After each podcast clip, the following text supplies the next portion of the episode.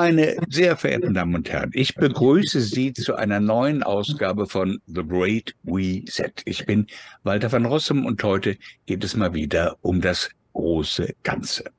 Den meisten von uns dämmerte relativ früh, dass es bei Corona weniger um die Bekämpfung einer Pandemie ging, sondern um die künstliche Erzeugung globaler Notstände. Und kaum klang Corona aus, folgte ein mit aller Macht herbeigeführter Krieg in Osteuropa, der auf eine Weise unsere Gesellschaften militarisiert, wie ich das noch vor kurzem für unmöglich gehalten hätte. Und damit die Apokalypse noch mehr Fahrt aufnehmen kann, wird jeder umgefallene Baum, jeder vollgelaufene Keller zum schlagenden Beweis für den sogenannten Klimawandel. Wenn da überhaupt noch was zu reißen ist, kommen wir bestenfalls mit schweren Verbrennungen durch die Erderwärmung davon. Selbstredend darf über keines dieser Themen diskutiert werden, außer bei uns. Es fällt schwer zu glauben, dass hinter diesem ganzen vorsätzlichen Krawall keine zentrale Steuerung stehen soll. Mit Sicherheit geht es um zentrale Steuerung, um so etwas wie Global Governance, Weltherrschaft und Weltregierung. Unablässig verweisen einschlägig belastete Kreise darauf hin, dass man globale Krisen nur global steuern kann. Wie es um diese Weltregierung bereits bestellt ist und welche Pläne unterwegs sind, darum geht es in unserem Gespräch heute. Und ich darf Ihnen drei meiner drei, meine drei Gäste vorstellen. Zunächst die österreichische Historikerin und Publizistin Gudula Walterskirchen, die gerade das Buch Systemversagen veröffentlicht hat. Da reden wir vielleicht noch drüber. Die Tiroler Anwältin und Politikerin Renate Holzeisen und der Anwalt Carlos Gebauer. Meine Damen, mein Herr, ich habe eine Frage an Sie, nämlich, wie konnte das passieren, dass fast 200 Länder auf Erden sich einem Pandemieregime unterworfen haben, dessen Maßnahmen in keinem Lehrbuch standen und über die man vorher nur eines wissen konnte, sie würden Wirtschaft und Gesellschaft unermesslichen Schaden zufügen. Wer kann mir da helfen?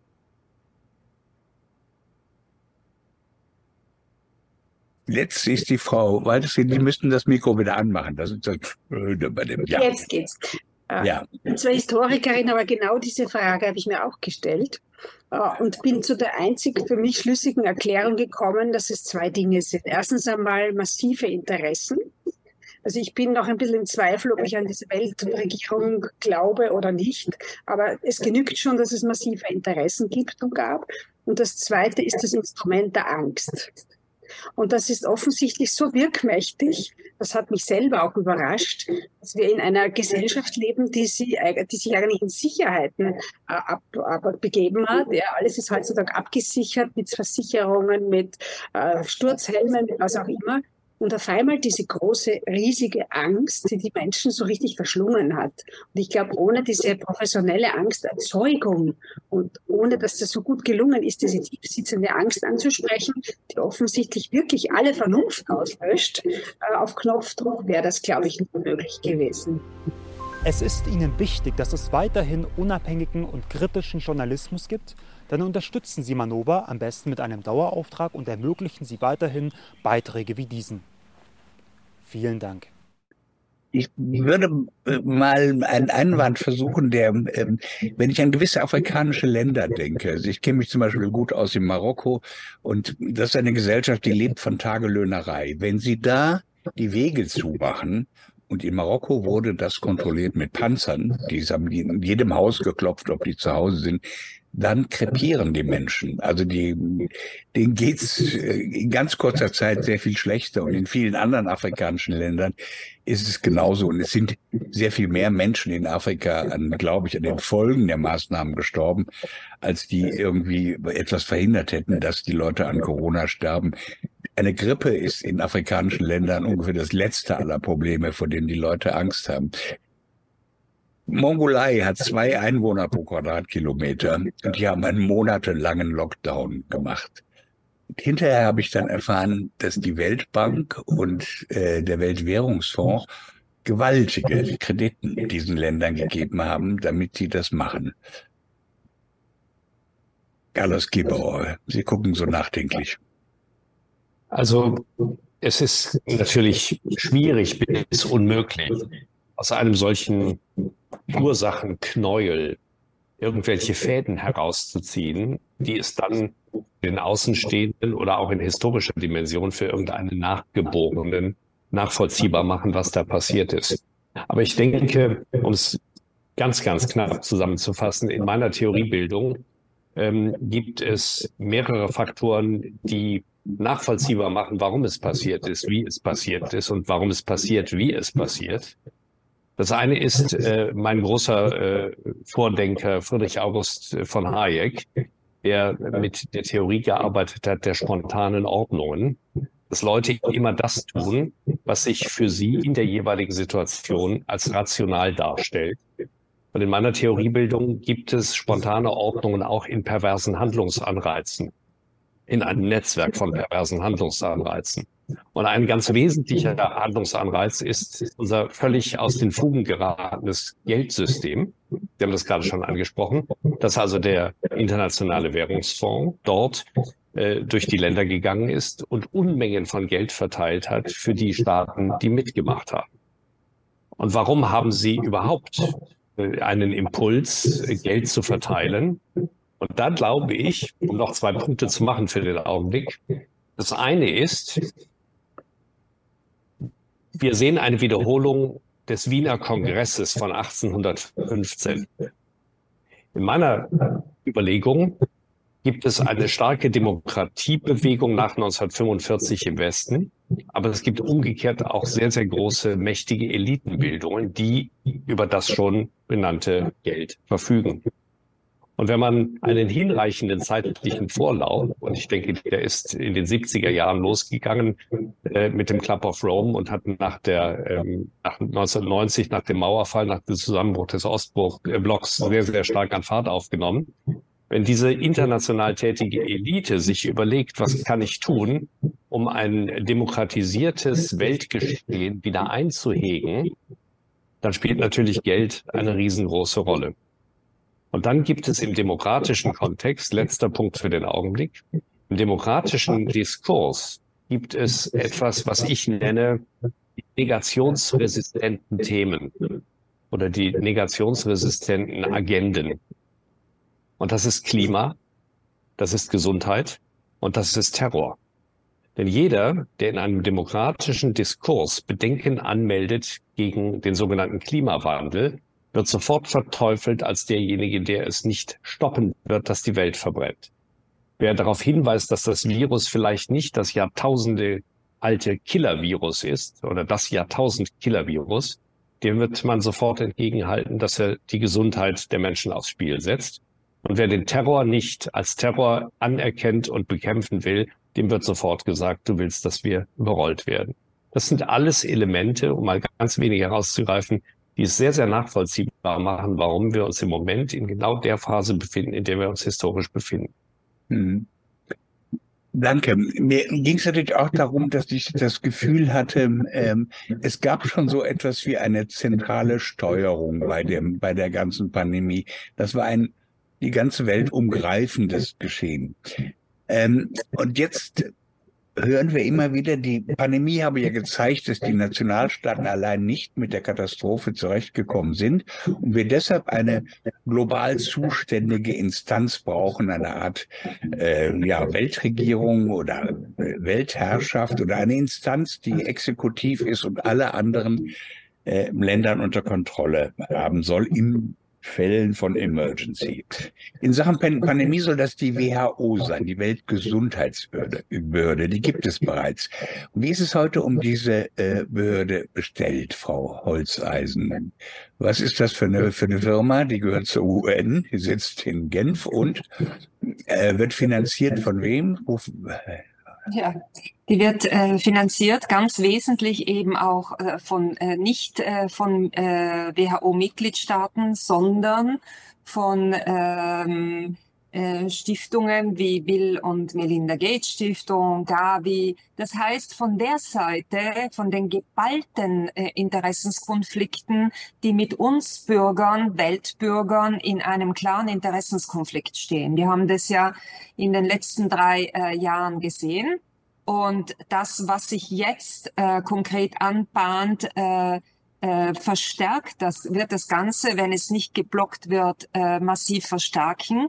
Es wird darum gehen, dass man ständig, also dass äh, sämtliche Mitgliedstaaten der WHO, aber nicht nur. Ich möchte dann auch auf das Thema EU zu sprechen kommen, was ja für uns als, äh, als Mitgliedstaaten der Europäischen Union besonders wichtig ist. Aber jetzt bleiben wir mal äh, auf der Ebene der WHO die ähm, äh, WHO-Mitgliedstaaten sollten ja durch eine de facto Abgabe ihrer Souveränität in der Gesundheitspolitik und das, was unter Gesundheitspolitik in den äh, Entwürfen der Änderungen der sogenannten internationalen Gesundheitsvorschriften, die das eigentlich Gefährliche sind, und ich erkläre gleich wieso, und äh, im äh, neu zu fassenden äh, Pandemievertrag ähm, äh, das bedeutet letztendlich nicht nur Gesundheitspolitik, denn wenn ich äh, entscheiden kann als alleine als Generalsekretär mit einem sehr engen äh, Beraterstab, der dann äh, sicher nicht äh, transparent und demokratisch und unter äh, Anwendung äh, hochwissenschaftlicher Kriterien, also Kompetenzkriterien ausgewählt wird, wir haben das ja jetzt bereits schon in den letzten drei Jahren gesehen, wer in solchen Beraterstäben hineingewählt wird und wer draußen bleibt. Draußen bleiben die kritischen, äh, meist evidenzbasierten Stimmen. Ähm, äh, wenn also so ein, äh, also der, ähm, alle, äh, allein der Generalsekretär mit seinem engen Beraterstab darüber entscheiden kann, ob Lockdowns verfügt werden, äh, ob in erster Linie ein Gesundheitsnotstand ausgerufen wird, ja, das das heißt, in Zukunft äh, wäre vorgesehen, dass die Mitgliedstaaten da eigentlich das nur mehr zur Kenntnis zu nehmen haben und dann die Maßnahmen umzusetzen hätten, die vom äh, Generalsekretär samt seinem engen äh, Beraterstab vorgegeben werden. Und äh, die sogenannten Empfehlungen, ja, äh, die werden in Zukunft äh, verbindlich sein. Denn siehe da, in der Definition der sogenannten Recommendations äh, äh, im, im, eben in diesen internationalen Gesundheitsvorschriften wird, ähm, werden die zwei wesentlichen Wörter not binding, das heißt nicht verpflichtend, gestrichen. Ja, das heißt, äh, also es wird, es, die könnten entscheiden, ob Lockdowns verfügt werden, ob, äh, ob die äh, Menschen sich äh, mit äh, digitalen äh, Impfzertifikaten oder Gesundheitszertifikaten generell ausweisen müssen, um überhaupt von A nach B zu dürfen die können ähm, entscheiden, ähm, äh, wer, we, ja, wer überhaupt noch was äh, tun darf. Das heißt, wir haben hier nicht nur die Abgabe der äh, Souveränität in der Gesundheitspolitik, sondern letztendlich ist es eine massive, ein massiver Eingriff oder eine Totalrevision der Verfassung, der äh, Mitgliedstaaten. Wir können dann eigentlich, äh, und, das, und deshalb dürfte das ja in dieser Art und Weise, und ich erkläre gleich, wo eigentlich de, ähm, die wahnsinnige Gefahr besteht, ähm, gar nicht einmal in der beabsichtigten Art und Weise erfolgen. Ich komme jetzt kurz auf die internationalen Gesundheitsvorschriften zu sprechen. Die bestehen ja bereits und die sollen einer wesentlichen Abänderung unterworfen werden, wo eben diese ähm, Selbstermächtigung äh, der WHO in der Entscheidung, in der Ausrufung des Gesundheitsnotstandes nebenbei nicht nur internationaler Natur, sondern auch nur regionaler Natur. Das heißt, in Zukunft äh, äh, soll der Generalsekretär mit seinem Beraterstab entscheiden können, ob in Deutschland oder in einer Region in Italien ein Gesundheitsnotstand ausgerufen äh, werden muss. Und dann werden Sie entscheiden über die Köpfe der nationalen und lokalen Behörden hinweg, was zu tun ist. Ja, äh, nicht nur. Äh, äh, in diesen internationalen Gesundheitsvorschriften äh, werden die äh, mit, also in der Abänderung äh, werden, wird eine wesentliche Zensur äh, vorgesehen. Ja, das heißt, es äh, in Zukunft wäre dann nur mehr als alleinige Wahrheit jene der von der WHO proklamierten Wahrheit zu äh, zur Gesundheitspolitik ähm, äh, gutiert und die Mitgliedstaaten müsst, äh, also würden sich verpflichten, ähm, zusammenzuarbeiten, um Falschinformationen, Desinformationen, ich meine, wir kennen das Ganze ja schon, wir haben das ja schon erlebt. Wir haben in den vergangenen drei Jahren massiv Zensur erlebt, äh, erleben es nach wie vor. Ähm, und das würde aber jetzt äh, festgeschrieben werden. Und äh, wo ist das enorme Risiko bei diesen internationalen Gesundheitsvorschriften? Ist es äh, die, Ab die Abänderung ist geplant in der Weltgesundheitsversammlung vom Mai äh, 2024 mit einfacher Mehrheit, ja. Und diese Abänderungen würden automatisch in Kraft treten. Achtung, also im Vergleich zum neuen Pandemievertrag, der dann im Grunde nur ein Ausführungswerk, noch zusätzliches Werkzeug wäre. Aber diese internationalen Gesundheitsvorschriften, die würden praktisch schon das äh, Gros äh, dieser neuen Gesund Weltgesundheitsdiktatur festschreiben, die würden automatisch für jeden Mitgliedstaat in Kraft treten, es sei denn, der betreffende Mitgliedstaat ähm, weist explizit innerhalb von zehn Monaten nach dem Mai 2024 diese Änderung für sich zurück.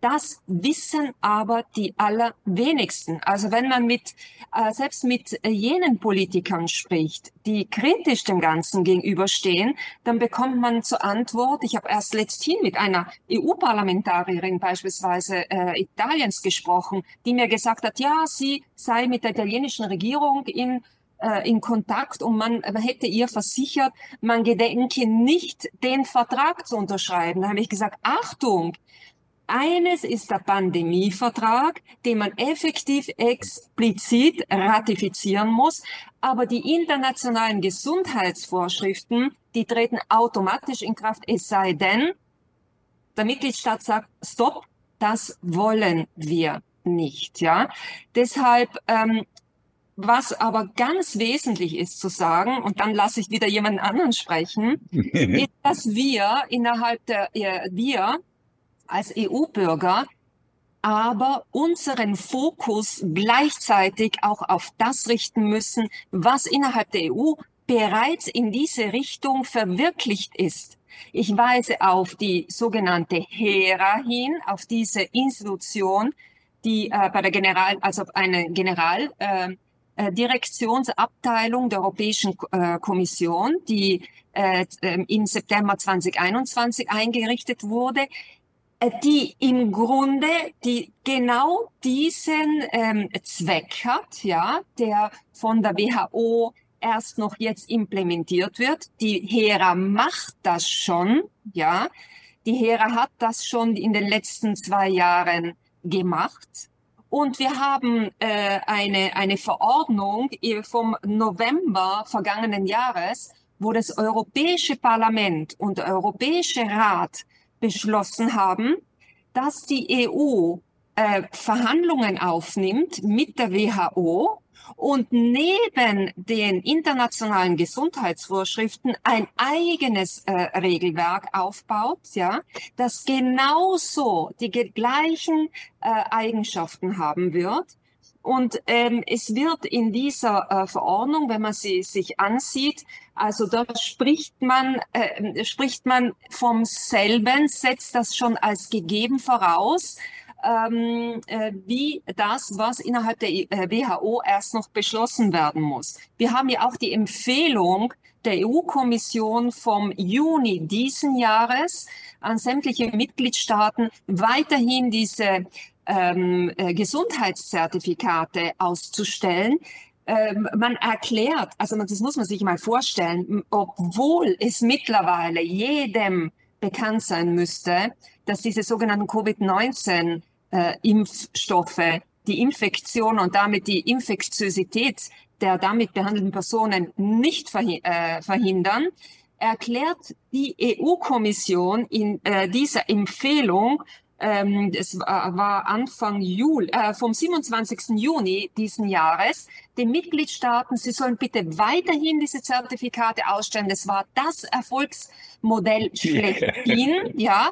Und äh, die WHO ist eben dabei, was ja auch der Fall ist, dieses Modell jetzt weltweit auszurollen, denn man muss, äh, und da ist eben diese One Health ähm, ähm, Strategie, also dieser Begriff One Health, ähm, äh, Preparedness, Prevention und Reaction, ja, ähm, das heißt, ähm, und für äh, übertragbare Krankheiten und siehe da, für mit Impfungen äh, verhinderbare, äh, äh, ansteckbare Krankheiten. Also, wenn wir das äh, nicht schaffen zu bremsen und vor allem die verantwortlichen Politiker, die mit ganz, ganz wenigen Ausnahmen überhaupt keine Ahnung haben, was hier abläuft, äh, schaffen zu informieren, dann sieht's wirklich sehr düster aus.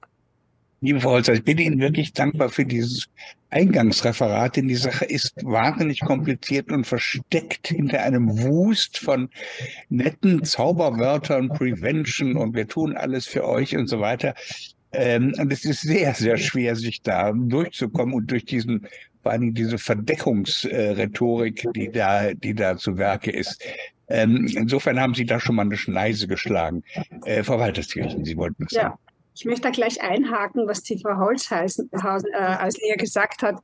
Also ich halte das für ganz, ganz wesentlich und ich habe dieselbe Erfahrung gemacht wie Sie. Auch, ich habe auch österreichische Politiker darauf angesprochen, auch EU-Politiker, äh, Leute, die sich der Gesundheitspolitik an und für sich auskennen und eben auf diesen WHO-Vertrag beziehungsweise auf die internationalen Gesundheitsvorschriften. Und ich habe immer wieder die gleiche Antwort bekommen, ja, da geht es ja um die Koordinierung und das muss doch sein und alles andere ist ja quasi nur also Verschwörungstheorie, nicht? Wir haben immer dasselbe Wort.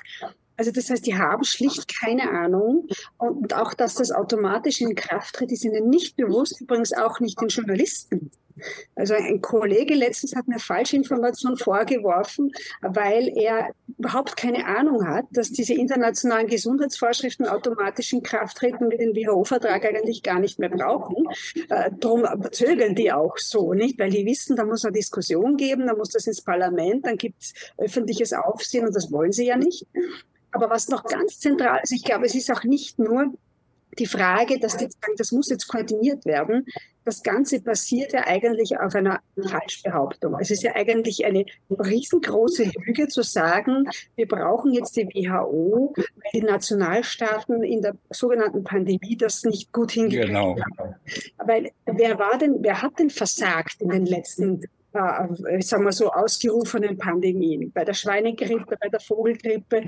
Wer hat hier Alarm geschrien, äh, unnötigerweise? Wer hat äh, völlig verfehlte ähm, äh, medizinische Anweisungen oder, oder Empfehlungen gegeben? Äh, wer hat falsch informiert? Das war immer die WHO. Und beim, bei, der letzten, äh, bei dem letzten Anlassfall und ich glaube, äh, das ist ja auch äh, fast nicht bekannt, gab es ja auch massive Skandale innerhalb der WHO, wo eben zum Beispiel der Bericht über Italien, äh, über die Vorfälle in Bergamo ja vertuscht wurden, beziehungsweise der Bericht nicht veröffentlicht werden durfte. Und erst durch die, durch die Arbeit der italienischen Justiz, ja, die ja wirklich tolle Arbeit geleistet hat, ist es nach langer, nach langer Verzögerung auch publik geworden, was hier in Bergamo eigentlich wirklich passiert ist. Also das heißt, da ging es um eine interne Affäre innerhalb der WHO, die kaum, also der Herr Gebreidis ist immer noch im Amt, ja, hat keine personelle Konsequenz gehabt, bis auf einen betroffenen stellvertretenden Generaldirektor.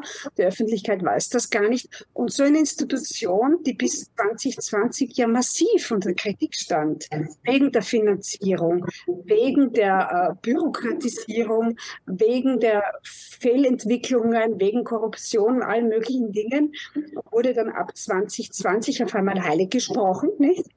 Alles, was die machen, ist jetzt toll. Und das heißt, man gibt eine Institution, die eigentlich äh, völlig, ich sage es jetzt einmal diplomatisch, ihre Funktion, ihre ursprüngliche Funktion gar nicht erfüllt nämlich ihren Job ordentlich zu machen, Regierungen zu beraten, ja, äh, umfassende Informationen zur Verfügung zu stellen, die nicht einmal das schafft, der will man jetzt so weitreichende Kompetenzen geben und auch politisch Macht. Und äh, ich habe einen, einen befreundeten Anwalt, der gesagt, das ist eigentlich gar nicht möglich, einer, einer, einer, einen Beamtenapparat mit dermaßen weitreichenden politischen Kompetenzen auszustatten. Und diejenigen, die diese äh, Behörde ausstatten, sind wiederum Beamte. Das sind also zum Beispiel im Fall Österreichs, und ich nehme es an, in anderen Ländern ist es ähnlich, das sind Mitarbeiter der Gesundheitsbehörden, des Gesundheitsministeriums, also Beamte, das sind Botschafter in Genf, also bei der WHO, da sind ja nicht einmal Politiker dabei. Also es hat überhaupt keine Legitimierung, äh, wo ja, wie Sie schon richtig erklärt haben, äh, so weitreichende Eingriffe sind, dass man die Souveränität teilweise abgibt. Äh, also das heißt, das Ganze ist ja nur mehr absurd. Und es ist schon interessant, dass in den Medien, ich bin ja auch Journalistin, das eigentlich kaum ein Thema ist. Also so im, im, in den großen Medien findet diese Information und Diskussion überhaupt nicht statt. Das wird Wie du schon sagten, das ist zu kompliziert. Es wird, es wird alles besser, wir brauchen die Koordinierung und dann ist alles ganz toll. Und ich frage mich vor allem auch, warum die Politik dem zustimmt. Weil eigentlich werden sie ja selber damit entlastet. Also wenn ich Gesundheitsministerin wäre, äh, würde mir das eigentlich nicht gefallen, äh, wenn jetzt ein anderer über mich bestimmt. Außer ich wäre froh, dass ich da keine Verantwortung mehr habe. Und dann ist jemand anderer schuld, wenn was schief geht. Nicht? Das ist das Einzige, was ich mir vorstellen kann. Aber logisch nachvollziehbar ist es eigentlich nicht. Und dahin. Also es geht, ja, Entschuldigung. Es geht um eine Organisation namens Weltgesundheitsbehörde, die zu 80 Prozent aus, von, frei, aus freiwilligen Spenden sich finanziert oder sich daraus ernährt, in der ähm, die 193 Mitgliedsländern in den letzten Jahrzehnten mehr oder mehr fast alle die Zahlungen eingestellt haben. Gibt nur ein paar Länder, die wirklich ähm, äh, regelmäßig einzahlen und nach ihrem Schlüssel einzahlen. Alles andere sind Stiftungen, also Bill und Melinda Gates, Gavi, CEPI und sonst wie die alle heißen. Ähm, und es sind Pharmafirmen vor allen Dingen. Äh, und es sind einige Länder, die mehr bezahlen, als sie müssten. Und dieser Firma, Carlos Gebauer, will man jetzt eine Exekutivmacht geben, die nationales Recht außer Kraft setzt, und zwar erheblich. Was sagt der Jurist dazu? Mir also, fällt ja auch nichts mehr ein dazu. Ich, ich halte das für hochintelligent alles. Also ähm, wenn, wenn ich uns vier jetzt hier so betrachte, dann sind wir ja in den letzten Jahrzehnten, die wir auf Gottes Erden spazieren dürfen, in der außergewöhnlich privilegierten Situation gewesen, dass wir uns in einem Rechtsrahmen äh, bewegt haben und uns auf Recht und auf Gerichte ziehen konnten und dass wir immer bei mir war das bis zur Corona-Krise immer so. Wenn ich Darf ich eben unterbrechen? Darf ich eben, Frau Holzeigen, ich glaube, Ihr Mikro ist es, wenn das ist immer, äh, Frau Walterskirchen ist gar nicht das Schlimme. Ihr Mikro, so. Bitte, Entschuldigung. Aber es, es stört doch auf die Dauer. Äh, Entschuldigung. Lieber Herr jetzt, ist es, jetzt, ist, jetzt ist es noch schöner, genau. Also äh, ich, ich halte es für hochintelligent, wie es gemacht ist. Angela Merkel hat, glaube ich, irgendwann mal gesagt, es muss alles so schnell gehen, bevor die Leute irgendwas merken, muss es schon gelaufen sein. Und äh, wir haben uns äh, immer in, in rechtlichen Bahnen mit Gerichten bewegt. Und ich konnte immer in meinem Leben, wenn ich auf etwas hingewiesen habe, dass das die Unwahrheit ist, äh, die Unwahrheit als Indiz für irgendwas Störendes darlegen. Aber das, was uns im Moment umfängt, ist eben nicht das Recht und nicht die Wahrheit, nicht äh, eine philosophische Fragestellung, sondern es geht hier um Macht. Es geht hier um das Ergreifen von Macht. Und Macht hat eine andere Logik. Und Macht hat insbesondere nicht die Logik zu sagen, wir verhalten uns ethisch so, wie das alle für anständig halten. Und das ist, glaube ich, auch das Problem, was Frau Walterskirchen gerade angesprochen hat. Wenn man über Men mit Menschen über dieses Problem redet, dann fliegt einem ganz schnell das Argument um die Ohren, dass das eine Verschwörungstheorie sei weil der Angriff auf unsere Rechtsordnungen in einer Monstrosität vorgetragen wird, dass es die Vorstellungskraft des Normalbürgers völlig sprengt und dass sein einziger emotionaler Exit aus der Nummer ist, zu sagen, das können die doch nicht machen. Das geht doch nicht. Wer macht denn sowas? Wer hat denn so eine Idee? Und es ist hochintelligent. Es sitzen viele, viele hochintelligente Leute dabei, die das machen, die das einstielen. Denn ich glaube, wenn man nicht sagen würde, die Weltgesundheitsorganisation, Weltgesundheitsorganisation, alles positiv koordiniert äh, äh, und konnotiert, ähm, wenn wir sagen würden, ähm, Google soll das machen, dann gäbe es wahrscheinlich ein, ähm. ein Zurücktreten. Oder wenn es die NATO macht, dann wäre das auch nicht so schön. Aber Weltgesundheitsorganisation hört sich flauschig an und warm und gut und die ganze Welt, alle fassen sich an den Händen. Das kann ja nicht schief sein. Es geht doch nur um unsere Gesundheit. Und es ist doch schön, wenn gleich Ernährung und Klima auch noch als Gesundheit definiert werden. Dann sind wir alle nicht krank und uns geht es allen besser.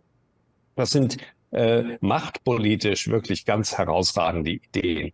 Der Punkt ist, und ich äh, beziehe mich da immer gerne auf Hans Magnus Enzensberger, der vor vielen Jahren mal ein kleines Büchlein geschrieben hat, das heißt ähm, Sanftes Monster Brüssel. Herrliches Buch, ein herrlicher Essay wo er äh, hinten ganz altersmilde endet, indem er sagt, es haben schon mehrere Leute versucht, in der Geschichte Europa zu einen, die sind auch alle gescheitert. Und ich glaube, ähm, wenn wir uns dem, was da momentan so auf Weltebene zusammengekocht wird und parallel auf EU-Ebene zusammengeschraubt wird, wenn wir uns dem entgegenschmeißen, ähm, dann werden wir das im Zweifel nicht aufhalten können. Bin, bin immer verblüfft. Ähm, kann man einfach so mal ganz kurz nationale Souveränitätsrechte abgeben? Also ob das jetzt die WHO ist oder sonst wer. Aber ich meine, bei der WHO wird es doppelt schlimm, aber, ähm, aber äh, geht auch gar nicht. Sie können doch nicht mal kurz klar, es, es ging, also äh, es, es wäre ja jetzt schon, ist interessant und ich komme nochmals auf äh, das zurück, was wir in der EU schon an Verfassungsgrundrechtswidrigem haben und selbst äh, EU-rechtswidrigen. Ich komme nochmals auf diese Institution HERA zu sprechen. Äh, auch für das, was diese Institution macht, die Frau von der Leyen, die hat, die war ja natürlich eine Betreiberin äh, dieser Institution. Und diese Institution hat exakt zum Ziel, die Gesundheitspolitik in der EU für alle Mitgliedstaaten praktisch zu übernehmen. Und sie hat sie in den letzten zwei Jahren auch schon durch diese Impfprogramme, durch die Vorgabe, das war ja auch in der EU, die EU-Kommission hat ja auch gesagt, also wir müssen diesen Prozentsatz an Durchimpfungsrate erreichen. Ich meine, allein der Umstand, dass man äh, mit in, in, in absoluter Verletzung der Transparenz äh, Milliarden an ähm, Impfstoffdosen kauft und dann äh, niemanden Rede und Antwort dafür äh, stehen muss. Mir gehen die angeblichen Ermittlungen auch der ähm, EU-Staatsanwaltschaft viel zu langsam, denn in Anbetracht des Wahnsinns, was da passiert ist, hätte also hätte ich mir da längst schon was erwartet und deshalb erwarte ich mir letztendlich von diesen rechtlichen Institutionen leider gar nichts. Ähm, also ich, äh, ich wäre sehr überrascht, wenn hier noch gro äh, was Großartiges äh, passieren würde.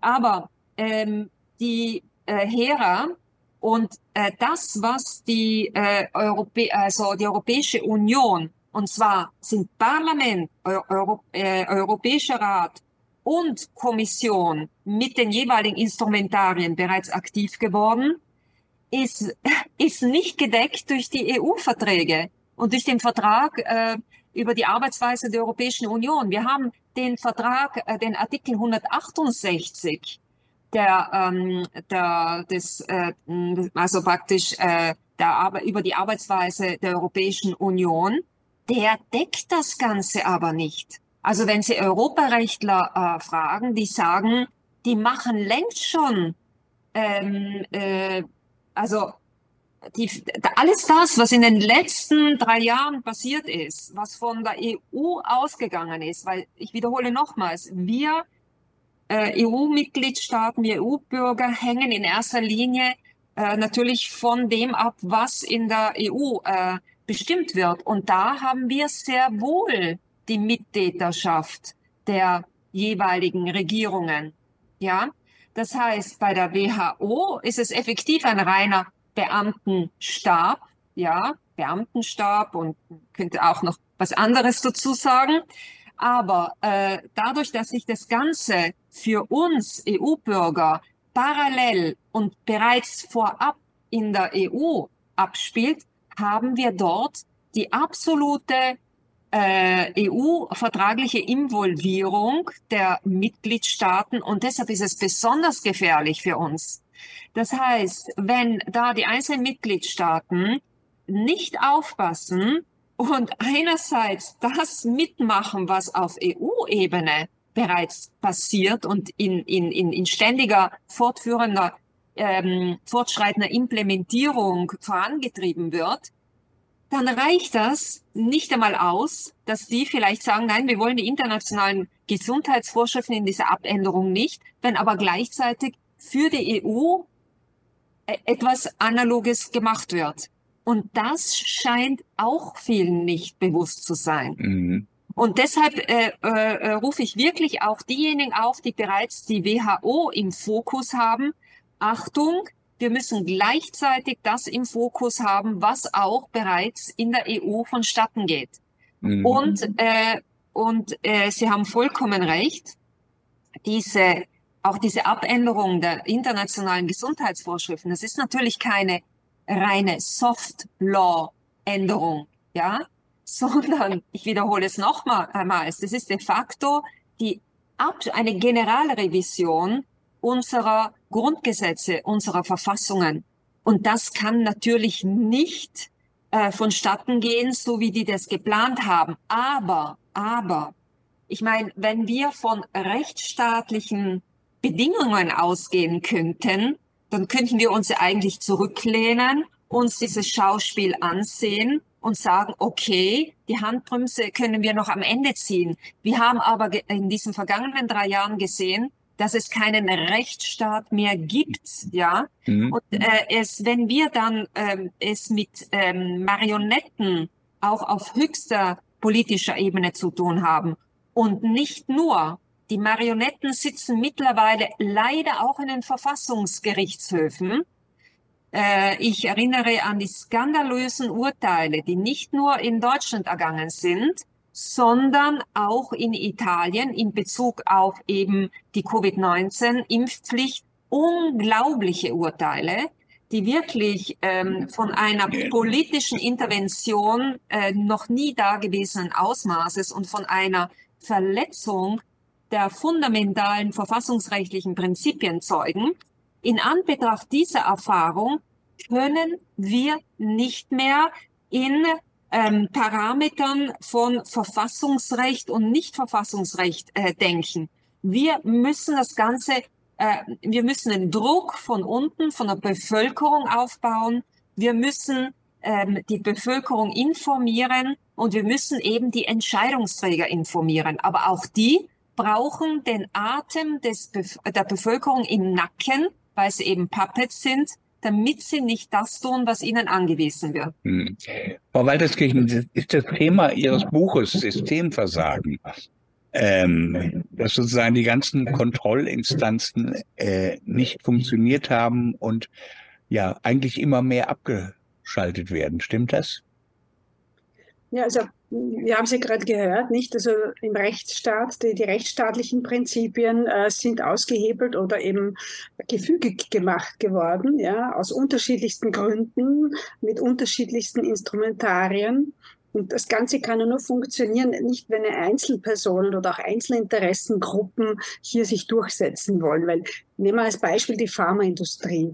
Ähm, die war ja bis 2020 äh, und auch schon, ähm, sagen wir, ein bisschen davor, eigentlich in einer sehr schwierigen Situation, ja, schlecht beleumundet. Also Big Pharma war also nicht gerade lobend äh, äh, in, der Diskussion.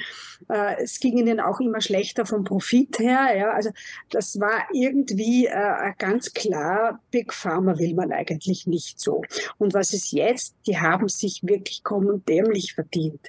Dasselbe kann man auch sehen, wer sind die Profiteure der Krise. Ich habe immer diesen alten Grundsatz noch von mir, man soll der Spur des Geldes folgen. Es ist trivial, aber es ist leider so. die nächste Branche, die jetzt äh, sehr schlecht dastand und mittlerweile ja unglaublich gut verdient, ist die Rüstungsindustrie. Ja, also die, die waren ja auch schon am Sand, ja, weil keiner wollte ihre Sachen mehr. Also die, die Europäer haben gesagt, ja, die Amerikaner, wozu sollen wir so viel Geld ausgeben? Wir pumpen das lieber in die Wirtschaft und in unser gutes Leben. Ja. Ähm, und jetzt hat sich das alles komplett gedreht innerhalb von, kann man sagen, Wochen. Äh, und seither rollt, äh, rollt der Dollar. Ja. Also das heißt, hier gibt es massive Interessen. Die haben ja auch im Vorfeld massiv lobbyiert und das hat sich ausgezahlt. Und und mhm. ähm, das heißt, wenn man das durchdekliniert von der Atom, äh, vom der Bereich Atom rede ich auch noch gar nicht. Ähm, also oder auch die Alternativenergie. Das ist ja mittlerweile auch eine Branche, die ja, die wird ja gefüttert, die macht Profite. Mhm. Also zum Beispiel hier in Österreich haben wir eine Ökostromförderung, weil ja die Armen ja nichts verdienen und jetzt kriegen die das zusätzlich zu diesen enormen Profiten, die die jetzt machen, noch obendrauf. Ja? Das heißt, auch hier gibt es massive wirtschaftliche Interessen. Und wenn das Ganze dann noch gekoppelt wird mit Machtpolitik, man sagt immer, die Kriege oder, oder die Geopolitik funktioniert halt nicht mehr so, dass man Land gewinnen möchte. Aber leider, leider, genauso funktioniert es immer noch. Wer beherrscht die Weltmeere? Ja, jetzt will man sogar die internationalen Gewässer schon zur Disposition stellen. Wer beherrscht äh, wie viel Landmasse und wer beherrscht wie viel Bevölkerung? Das ist diese uralten Dinge aus der Geschichte, sehen wir jetzt genauso wieder. Und was noch dazu kommt, ist natürlich auch, und das ist der Punkt, wo sehr viele Menschen, glaube ich, das noch nicht wahrhaben wollen. Wir befinden uns seit Jahren in einem zunehmenden echten Propagandakrieg. Ich muss gestehen, ich habe das selber nicht so in dieser Tragweite am Anfang erkannt ich dachte noch gut, ich meine, die sind halt schlecht informiert oder glauben genau. halt, oder die sind halt zu faul zu recherchieren oder ja. Man kann ja mal diskutieren. Genau, ja. Es ist viel einfacher, wenn man nicht immer alles diskutieren muss. Aber mittlerweile habe ich wirklich gerade jetzt im Zusammenhang mit, der, mit dem Ukraine-Krieg äh, immer mehr wirklich die Gewissheit, dass es sich hier echt um einen Propagandakrieg handelt. Und den hat man ja, weil wir, weil Sie die Eingangsfrage gestellt haben, wie konnte das global so ausgerollt werden? Die haben ja das fleißig geübt. Und deswegen waren sie natürlich den, den Journalisten, ja, den Naiven, nicht eingeschlossen. Ich war nicht ganz so naiv, aber trotzdem, äh, dass, dass diese Dimensionen denkst du nicht jeden Tag, ja. Mhm. Die waren einfach besser vorbereitet und die haben halt die, die, die, diese Taktik, die Menschen zu fluten mit Information oder mit Scheininformation, wirklich, muss ich sagen, nach zweimaligem äh, schlechten Anlauf, ich habe die Schweine und die Vogelgrippe schon angesprochen, das hat ja nicht funktioniert, die haben gelernt und die haben das wirklich, also ich muss sagen, bewundernswert fast, absolut global ausgerollt. Mit einer Konsequenz, die eigentlich irgendwie schon also unheimlich ist. Ja, und sie ja. es wieder. Und zwar binnen Stunden. Ähm, Carlos Gebauer, Ihrer Meinung nach, ähm, die Menschen, von denen ähm, Frau Walterskirchen gerade sprach, bei Corona hat das noch geklappt. Bei Russland habe ich schon erhebliche Zweifel und mit der Klimasache auch. Den Leuten fängt es an, super auf die Nerven zu gehen. Haben Sie das Gefühl, da dreht sich was, dass die Propaganda zwar äh, sozusagen sich überschlägt, bin ich völlig Ihrer Meinung, Frau Walterskirchen, aber ähm, die Leute machen nicht mehr mit. Also ich kenne viele und ich sehe selbst in den bestellten Umfragen gibt es einen erstaunlich großen Anteil an Leuten, die sagen, nee, sie finden das jetzt so mit dem Krieg da nicht so richtig und dass wir uns da so einmischen. Und mit dem Klima ähm, so, dass das jetzt alles die menschengemachte CO2, das wollen auch 40 Prozent nicht so ganz mitmachen. Ähm, es, es, ist eine spekulative äh, Frage oder es zielt auf eine spekulative Antwort, aber was ist Ihr Eindruck? Also ich äh, denke auch, dass äh, die Nervenenden irgendwann aufhören, Signale nach hinten zu senden, wenn da einer ständig mit dem Hammer vorne drauf haut. Äh, irgendwann ist einfach mal Schluss. Ähm, der Punkt ist, ob sozusagen in diesem Zielrennen ähm, wenn, wenn die Bevölkerung nicht mehr mitgeht, ob die Fliege dann schon weit genug in das Fliegenglas hineingeflogen ist, um nicht mehr hinter, hinten den Ausweg zu finden. Das ist die, die große Gefahr, das ist der große äh, Wettlauf derzeit. Und äh, ich war ja hier gerade aus technischen Gründen etwas ausgeklinkt. Äh, was ich vorhin noch sagen wollte, ähm, der, der äh, Hans Magnus Enzensberger hat gesagt, das bricht immer in sich selber zusammen. Das ist einfach der Punkt und das werden wir ja auch beobachten. Diese ganzen Eliten, die da gerne im Silicon Valley unterwegs sind, die kriegen es ja nicht mal auf die Reihe, äh, in, in, in Hollywood äh, die Leute vernünftig unterzubringen oder, oder ihre eigene Silicon Valley Bank äh, am Stehen zu halten. Ähm, äh, was völlig überschätzt, äh, unterschätzt worden ist, wieder von den Menschen, die sich da selber überschätzen, ist die Komplexität der Welt. Ja. Für mich gab es in den letzten zwei Tagen zwei Nachrichten, die ich äh, grandios fand. Das eine war die, dass Shell und Esso jetzt wieder anfangen, mehr Öl zu fördern, weil sie merken, dass die Energiewende nicht funktioniert. Und die zweite ganz gro große Nachricht ist, ähm, dass Vattenfall aufhört, äh, vor ähm, den großbritannischen Küsten ein großes Windkraftwerk zu bauen, wie das ursprünglich geplant war, weil, weil so ein, eine Mühle da jetzt plötzlich nicht mehr eine Million Pfund kostet, sondern vier Millionen Pfund. Das ist die Strafe Gottes dafür, dass man die Lieferketten zerrissen hat und dass man die Inflation in die Höhe getrieben hat. Plötzlich funktioniert betriebswirtschaftliches Rechnen nicht mehr. Und ohne betriebswirtschaftliches Rechnen gibt es keine Betriebswirtschaft und gibt es keine Arbeitsteilung. Das hat Ludwig von Mises schon sehr schön herausgearbeitet. Und auf diese Weise wird also durch diese Hybris der Weltensteuerung wird dem, dem, der Agenda 2030, dem Great Reset und der großen Transformation schlicht der Boden entzogen. Die Menschen können das nicht mehr leisten, was die Befehlsgeber von ihnen verlangen. Und ähm, bis zu einem gewissen Zeitpunkt kann man sich da sehr entspannt zurücklehnen und kann sagen, macht ihr mal, ihr werdet scheitern, so wie alle anderen auch gescheitert sind. Die Frage ist einfach, und das ist die bittere Frage dabei, wie viele Opfer wird es auf diesem Weg gegeben? Wie viele mhm. Opfer werden wir dieses Mal beklagen müssen beim großen Sprung nach vorne? Ich, ich wage die, die behaupten, man könnte es auch anders sehen. Ein gewisses Scheitern ist eingeplant. Das heißt, es geht um, muss ich auch husten, ähm, es geht um, um Zerrüttung. Es geht darum, dass Leute immer mehr, immer entwurzelter werden ähm, und dass wir ständig von entwurzelten Menschen ähm, berieselt werden, also sozusagen ihr, die ihr uns ihr äh, sonderbar fragmentarisches Weltbild dauernd überdeuen. Diese ähm, ja, also dass das Runterwirtschaften Teil des Plans ist, um neu aufzusetzen. Das ist jetzt hochspekulativ natürlich, aber ich meine, selbst ein Scholzomat oder dieses äh, Pfadfinder-Häuptlingsmädchen da, unsere Außenministerin oder so, so blöd können sie eigentlich nicht sein. Also ähm, die, die, also die, den IQ für den Führerschein haben sie. Äh, da müssten sie eigentlich auch sehen, was sie da anrichten. Wenn sie da aber daran festhalten, dann denke ich, dann wissen sie auch wiederum warum. Also das so, sind wir, haben uns jetzt sehr äh, spekulativ äh, verausgabt. Frau Alterskirchen, wie sehen Sie das? Na, ich denke mal, es ist eigentlich eine uralte Geschichte, nämlich da geht es ja wieder um die Macht. Und da geht es nicht nur um Macht, sondern geht es eigentlich um die totale Kontrolle. Und dahingehend, da sind wir jetzt schon beim Totalitären.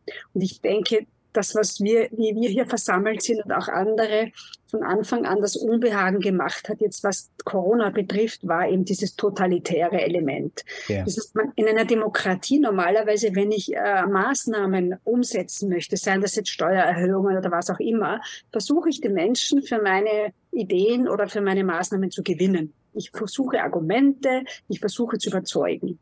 Und in dem Fall, also wir in Österreich haben das auch ganz massiv erlebt, so wie auch Sie in Deutschland, es wurde uns gedroht. Also wir wurden wirklich eingeschüchtert und das kennt man als Demokrat eigentlich nicht, dass die eigene Regierung bedroht, ja, also auch wirklich Drohgebärden und das auch offen ausspricht. Und das war der Beginn eigentlich, dass man ins Totalitäre gekippt ist, ganz offensichtlich. Also nach offensichtlich sichtbar, Vorbereitungen gab es vielleicht schon vorher, da möchte ich jetzt auch nicht spekulieren. Und dieses Totalitäre hatte ein System, und Sie haben es jetzt gerade angesprochen, nämlich dieses Vereinzeln. Also ich bin ein Fan von Hannah Arendt. Äh, die hat es ja früh erkannt, nicht noch unter dem unmittelbaren Eindruck äh, der, der totalitären Systeme und des Zweiten Weltkriegs, was es dann nach Österreich geworden ist.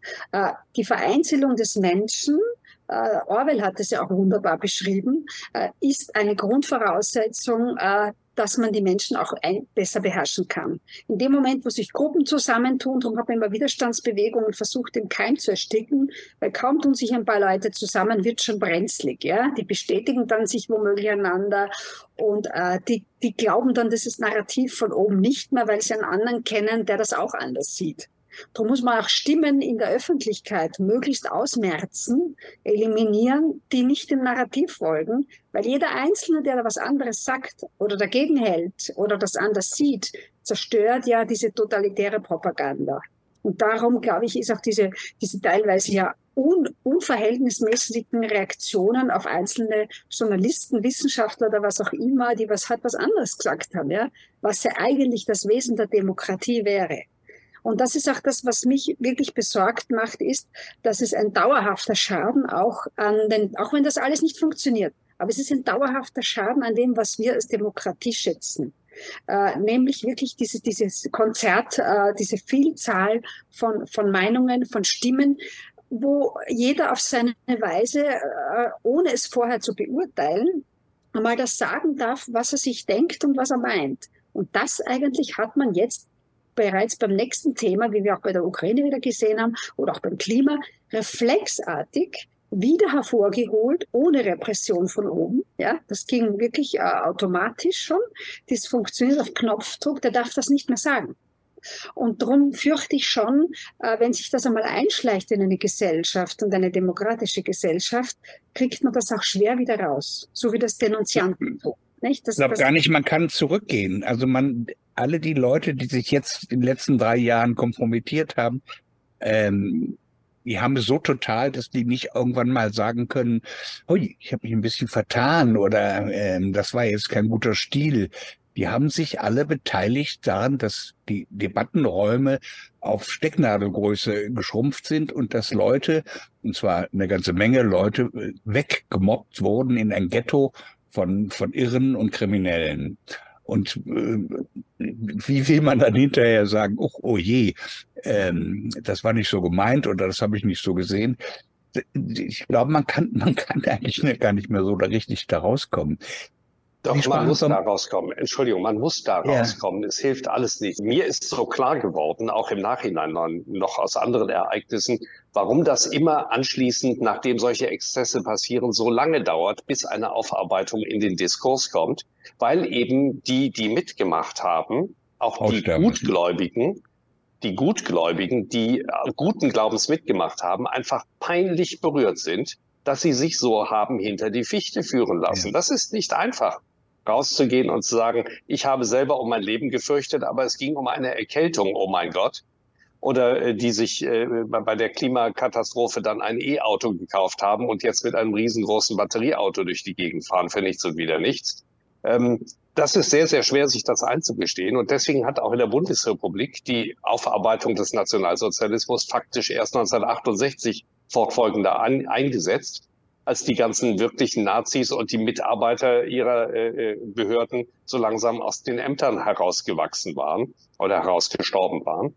Und ähm, äh, was mich an dem äh, Apartheid-Vortrag sehr berührt hat, war einfach diese Idee, äh, sich die Hand zu reichen und sich keine Vorwürfe zu machen, sondern äh, wirklich im, im, wir, wir neigen ja aber dazu in der deutschen Sprache zu sagen, Schwamm drüber ist was Schlechtes, ja. Aber äh, den, den, den Deckel drauf zu machen und zu sagen, wir ziehen uns die übelsten wirklich heraus und diskutieren mit denen. Aber die, die selber auch ähm, mitgezogen worden sind, ähm, die äh, machen wir nicht fertig und denen machen wir keine Vorwürfe, sondern die nehmen wir wieder in unsere Mitte. Und letzter Satz dazu. Äh, ich glaube, einer, der da Großes zugeschrieben hat, ist Viktor Klemperer. Viktor Klemperer, der Professor äh, aus dem Osten, der die Nazi-Zeit äh, dort in seinen Tagebüchern äh, verarbeitet hat. Viktor Klemperer hat auch völlig klar differenziert zwischen den Haupttätern und denen, die mitgerissen worden sind. Und die, die mitgerissen worden sind, die muss man in den Arm nehmen und sagen, alles nicht so schlimm, wir werden das überstehen, wir müssen eine bessere Zukunft bauen. Ich möchte Ihnen gern applaudieren, ähm, aber Afrika, Südafrika hat nicht geklappt. Das ist eine völlig kaputte Gesellschaft, ähm, in der jetzt, ähm, ich habe einer gesagt, schwarz, darf man das sagen? Nein, ähm, ähm, farbige, ich weiß es nicht, Afrikaner an der Regierung sind, aber das Land ist nach wie vor sozusagen ähm, ein rassisch getrenntes Land und ein kaputtes Land. Also es ist ähm, und die Spannungen zwischen Schwarz und Weiß sind, sind die alten im Grunde genommen. Die Strukturen stimmen nicht mehr ganz so. Man, man kann sozusagen theoretisch dem, ja. Sie wollten was sagen, Frau Holzern? Ja, also äh, jetzt aus, als Juristin und auch als politisch Aktive muss ich schon sagen, dass es unbedingt Untersuchungsausschüsse braucht. Also äh, rein Schwamm drüber geht natürlich absolut nicht, äh, denn äh, so, wenn wir wollen, dass sich so etwas nicht nur nicht mehr wiederholt, wir sind ja nicht, wir sind ja längst noch nicht heraus. Denn wir dürfen nicht vergessen, äh, Zensur besteht weiterhin. Die Strategie der Angstmacherei äh, wird ja voll gefahren. Thema ähm, äh, Klimakrise.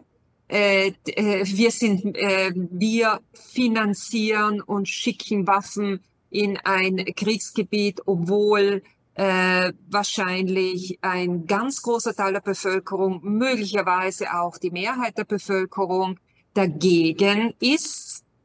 Ähm, wir äh, steuern auf ein äh, Kontrollsystem äh, zu mit digitalem Zentralbankgeld und so weiter und so fort.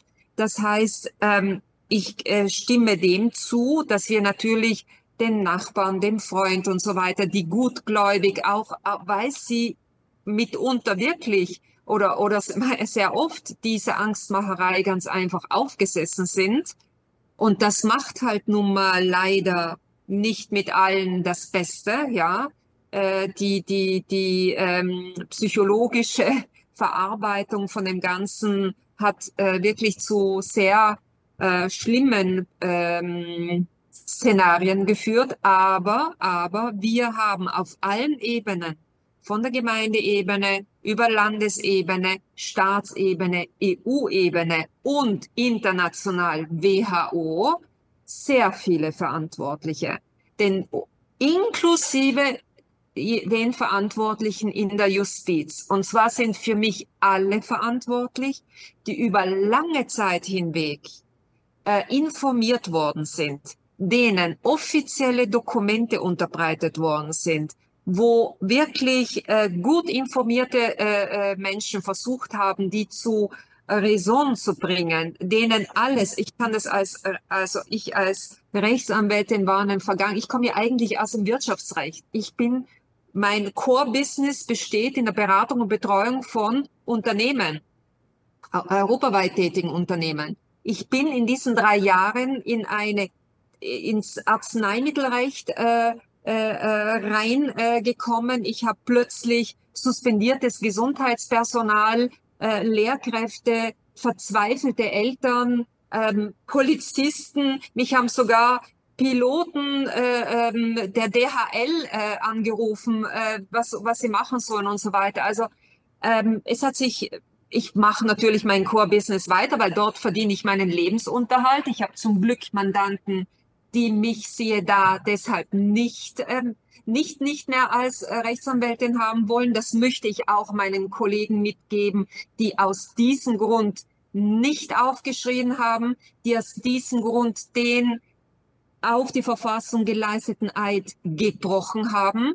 Denn eigentlich hätte jeder Rechtsanwalt müssen mitarbeiten, um das Ganze zu stoppen. Und wir waren und sind nach wie vor wenige. Auch das ist absolut inakzeptabel. Und da muss ich sagen, äh, die ähm, Zivilcourage, die braucht es gerade in Situationen, wo es ums Ganze geht. Und da haben speziell neben den Ärzten die Juristen versagt. Aber was ich sagen will, äh, aus der eigenen Erfahrung, ich führe enorm viele äh, Gerichtsverfahren vor den italienischen Gerichtshöfen, unter anderem auch vom Europäischen Gerichtshof. Die äh, Richter wissen spätestens seit äh, Ende 2021 alle wesentlichen Fakten.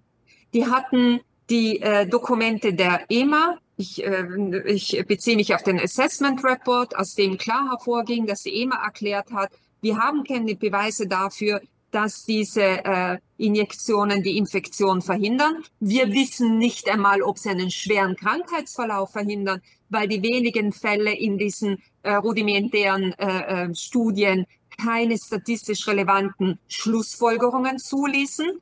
Und wir haben die Risk Management Plans der Hersteller dieser Substanzen, die in den Kapiteln Missing Information erklären, wir haben keine Information über die äh, Auswirkungen langfristiger Natur, über das, über, über die Auswirkung auf schwangere äh, Frauen, auf die Babys von stillenden Frauen, auf Menschen mit irgendeinem Entzündungsvorgang in ihrem Körper. Das kann auf alle von uns zutreffen und auf Menschen, die ein Problem mit ihrem Immunsystem haben. Und wir haben keine Ahnung über die Wechselwirkungen mit anderen Impfstoffen oder anderen Medikamenten. So, das allein, diese zwei unbestreitbaren offiziellen und von der Gegenseite kommenden Dokumente. Das sind nicht irgendwelche ähm, äh, Studien von irgendwelchen Experten, wo man darüber streiten kann, äh, wer hat jetzt recht. Das sind die offiziellen Dokumente. Die Richter hatten die, zumindest in Italien. Und was ist passiert?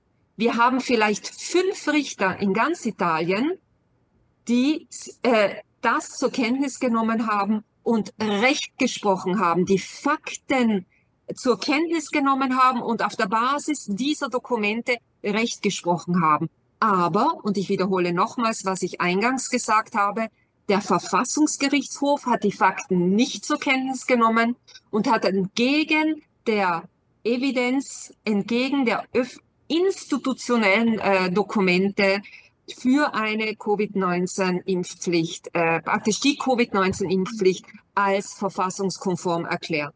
Deshalb, deshalb, also es braucht hier auch um die Justiz wieder zu das, zu dem zu machen, was sie sein sollte, denn sie, äh, sie ist, hat einen Totalausfall hingelegt und auch die Ärzteschaft, der gesamte Gesundheitsbereich eine wirklich fundamentale Beschlossene Leistung. Ja. Herr, Herr Gebauer. Ähm, Frau Kollegin, jetzt ja, mal oh, unter jetzt Juristen schon gesprochen. so losgeht. Und unter Juristen gesprochen. Ich folge Ihrer Analyse für meinen deutschen Rechtskreis in der Bundesrepublik Deutschland absolut. 100 Prozent. Ähm, Ärzte haben völlig versagt und auch meine Justiz hat versagt. Ich habe in meinem Leben viermal geschworen, das Grundgesetz ernst zu nehmen und zu verteidigen. Deswegen bedeutet mir das ein bisschen etwas.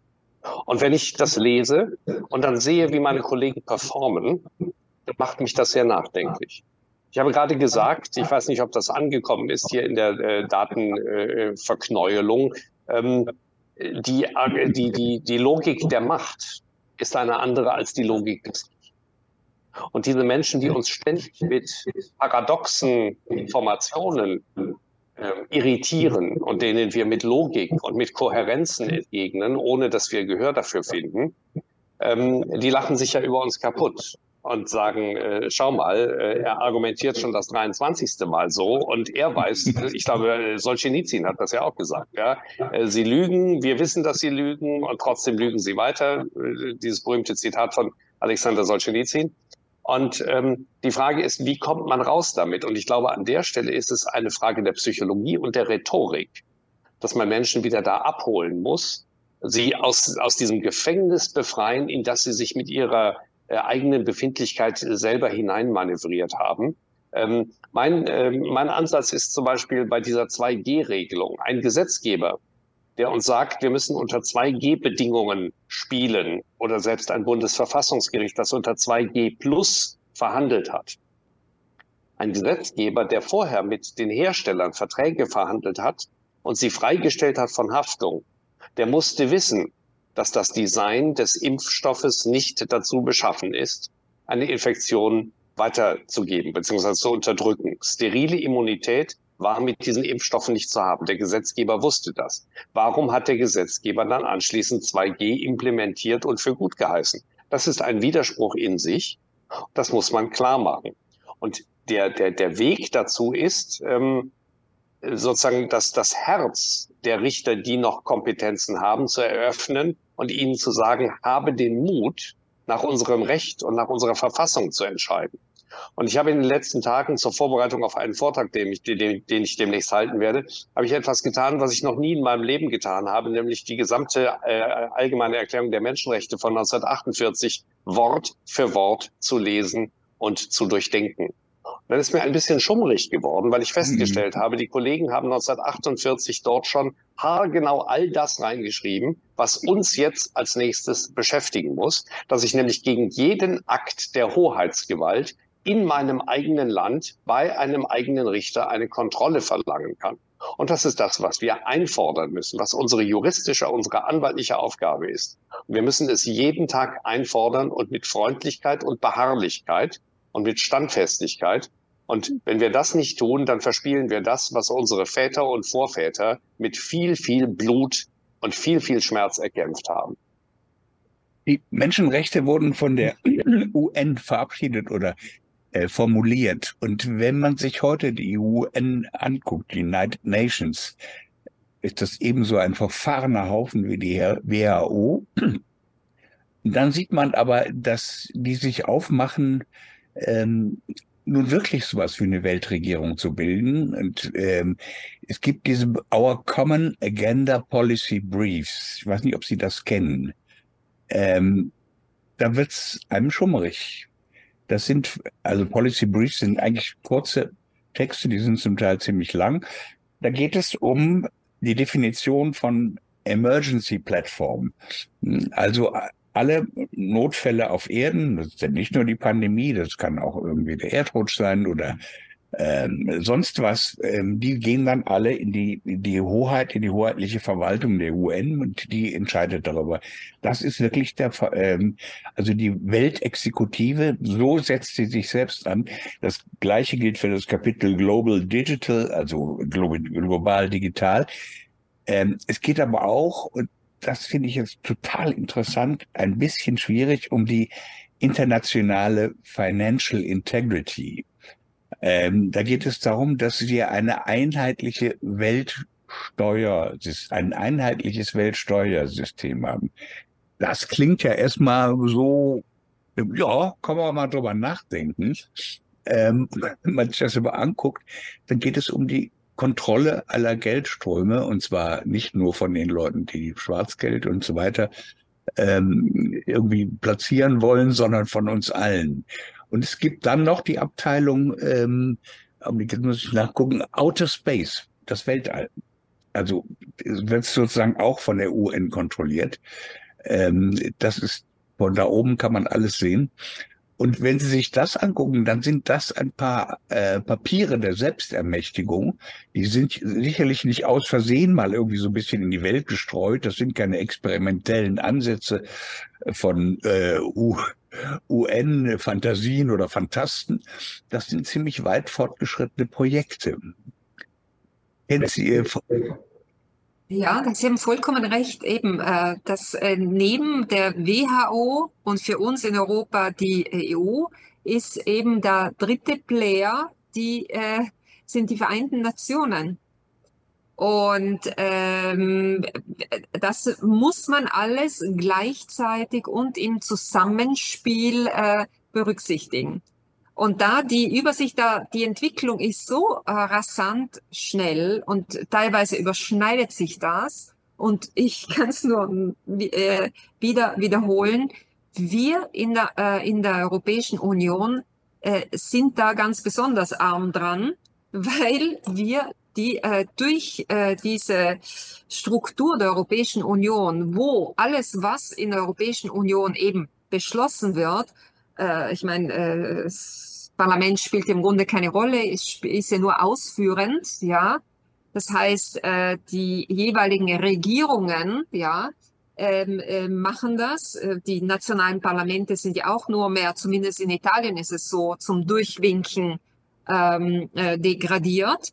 Ähm, das bedeutet, dass wir äh, riskieren, ganz besonders in der Europäischen Union, hier als Erste sozusagen Klassenbeste im Negativen, das äh, umgesetzt zu bekommen, wo in anderen Teilen der Erde großer Widerstand schon dagegen herrscht. Wir sehen zwar auch in Europa. Es gibt Länder wie Kroatien, ja, wo bereits äh, im Parlament selbst eine große Gruppe von Parlamentariern äh, besteht, die äh, immer größer wird, die sich gegen diese Entwicklung äh, stemmen.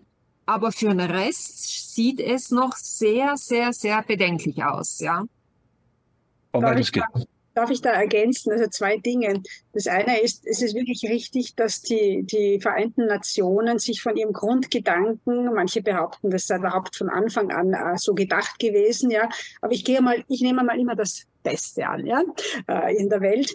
Das heißt, von dem Grundgedanken eigentlich sich weit verabschiedet haben. Äh, die, bei der UNO ist eigentlich genau das Gleiche wie bei der WHO ähm, erkennbar, dass sie ihre eigentliche Aufgabe, nämlich die Durchsetzung der Menschenrechte, die eigentlich ihre DNA sind, oder auch äh, ihre konkreten Aufgaben wie äh, UN-Sicherheitsrat, nehmen wir als ganz äh, brisantes Beispiel. Das heißt, für eine friedliche Konfliktlösung zu sorgen, die nehmen sie nicht mehr wahr oder nur sehr ungenügend war, aus unterschiedlichsten Gründen, aus Unvermögen, aus Desinteresse oder weil man eben andere äh, Dinge eigentlich durchsetzen will.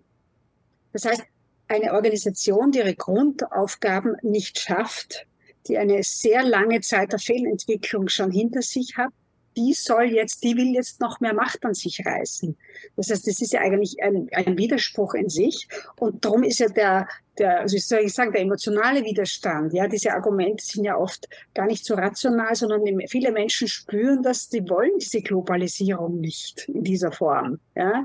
Also, die, das ist ja nicht nur in afrikanischen Ländern so, sondern das ist, sehen wir auch wir in Europa. Intuitiv wollen viele Menschen diese Art von Globalisierung nicht. Und Sie haben recht. Das ist ja ein eigenartiges Phänomen unserer Tage, dass die sogenannten Ungebildeten Dinge oft wesentlich besser erfassen, ja, äh, als Menschen, die glauben, sie, sie kennen sich total aus. Das hat, das ist eine interessante Beobachtung. Und das Zweite ist, äh, was jetzt die, die, die Machtanmaßung anlangt. Ich sehe ja wirklich tatsächlich einen Gegentrend und das stimmt mich eigentlich auch sehr zuversichtlich. Nicht nur, dass man Globalisierung nicht will, sondern dass jetzt in vielen Ländern, wir haben jetzt ja einige, ich schaue jetzt nur mal Europa an, äh, einen sogenannten Rechtsruck gibt, das nichts anderes als Gruppierungen, die wieder äh, die ihre Souveränität betonen, äh, die äh, die Nationalstaatlichkeit betonen äh, oder auch jetzt für, sagen Sie, wir sprechen jetzt für die Bevölkerung, das ist sowohl links als auch Rechtsparteien, sehr stark an Zustimmung gewinnen. Äh, und das macht natürlich die Eliten besorgt, weil äh, deren Plan ist ja gewesen, äh, die Nationalstaaten und deren Regierungen äh, schleichend zu entmachten das ist ihnen ja schon über weite Strecken gelungen. Da wir, da wir schreiten ja eifrig vorwärts, weil ja die viel besser wissen, ja, zum Beispiel WEF, die sagen das ja auch ganz deutlich. Wir wissen das ja viel besser als die Politik. Wir sind ja viel gescheiter und wir sind viel vernetzter und wir haben ja die viel besseren Ideen. Und deswegen müssen wir das jetzt in die Hand nehmen. Also den Laden. Das das World Economic Forum. Genau, das World Economic Forum. Ja.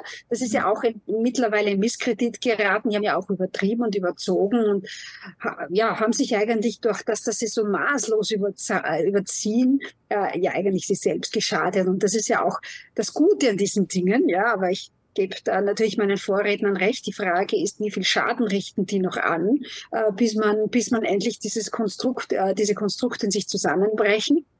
Und es ist schon bemerkenswert, dass in diesen großen Institutionen sehr eigenartige Leute am Werk sind, sage ich einmal ganz vorsichtig. Also der Herr Gebresus, wenn man sich dessen Vorgeschichte anschaut, wo es sogar Anzeigen beim Strafgerichtshof gab, ja. egal ob das jetzt, äh, ob da was dran ist oder nicht, aber sowas muss man doch aufklären und uh, bevor man so jemanden zum WHO-Generaldirektor macht, ja.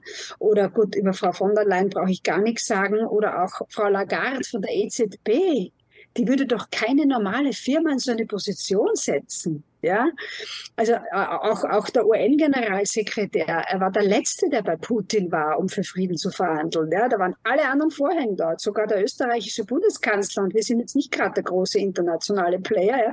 Ja. Also das heißt, das sind ja lauter also sage ich einmal vorsichtig, zumindest maximal mittelmäßige Menschen oder Menschen mit einem problematischen Verständnis von, von, von ihrem Job beziehungsweise von ihren Aufgaben und die überschätzen sich beziehungsweise sind natürlich auch der Begriff Puppet ist gefallen, ja, äh, offenkundig Marionetten derer, die im Hintergrund die Fäden sind und die einfach ihre Interessen durchsetzen wollen. Und die machen das brav.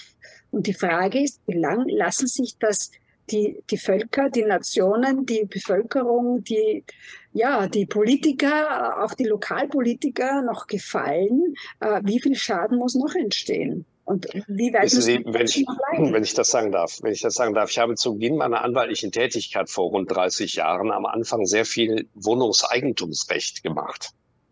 Wenn mehrere Leute sich so in einem Haus Wohnungen kaufen und sich dann gemeinsam das verwalten müssen. Und die Erkenntnis dort war immer, das geht zwei, drei Jahre gut, dass die sich lieb haben und anschließend fallen sie alle übereinander her, weil sie die wildesten Vorstellungen darüber haben, wie jetzt der Vorgarten gestaltet wird oder ob erst das Dach oder der Keller trockengelegt wird.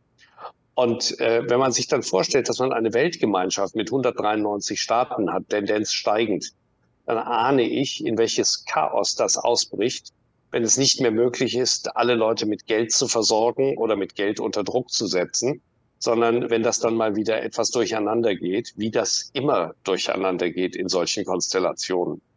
Und dann wird es auch wieder auseinanderfasern. Und der Megatrend, alles zu vereinheitlichen und zu zentralisieren, wird erfahrungsgemäß, so sind wir Menschen, immer abgelöst vom Gegenmegatrend. Nach den Weiten mit den sehr, sehr engen Hosen kommen immer die Hosen mit den weiten Schlägen. Und so ähnlich wird das auch hier wieder sein, dass wir dann plötzlich feststellen, dass wir alle in sehr, sehr kleinen Einheiten lieber wohnen wollen und uns lieb haben im Inneren. Und äh, diesen Gegentrend äh, werden wir sicherlich erleben. Das ist eine Frage der Zeit. Äh, ich werde nächstes Jahr 60, habe ich festgestellt. Und ich bin mal gespannt, was mir in den letzten Jahren meines Lebens noch so alles vorgeführt werden wird in diesem Theater. Ähm, schauen wir. Aber äh, gewisse Prämissen hochzuhalten, wie den Rechtsstaat und die Menschenwürde und äh, die Rechtsstaatlichkeit, die Gerichtsgarantie, dass etwas überprüft wird, so die, die, die wirklichen äh, Main Assets einer Verfassung, ähm, da sollten wir uns schon in den Weg stellen, dass das nicht völlig demontiert wird. Äh, alle Macht steht im Grundgesetz, geht vom Volke aus und nicht von Herrn Gebri Jesus. Das ist hiermit geschehen. Wir haben uns dem in den Weg gestellt und werden das weiter tun. Ich danke Ihnen sehr. Tut mir leid, dass es ein paar technische Störungen gab, aber die kriegen wir vielleicht auch ein bisschen repariert im Nachklapp. Äh, ich danke Ihnen sehr, es war hochinteressant und auf bald. Bye bye. Danke. Ja, tschüss, tschüss, tschüss. Danke. Tschüss.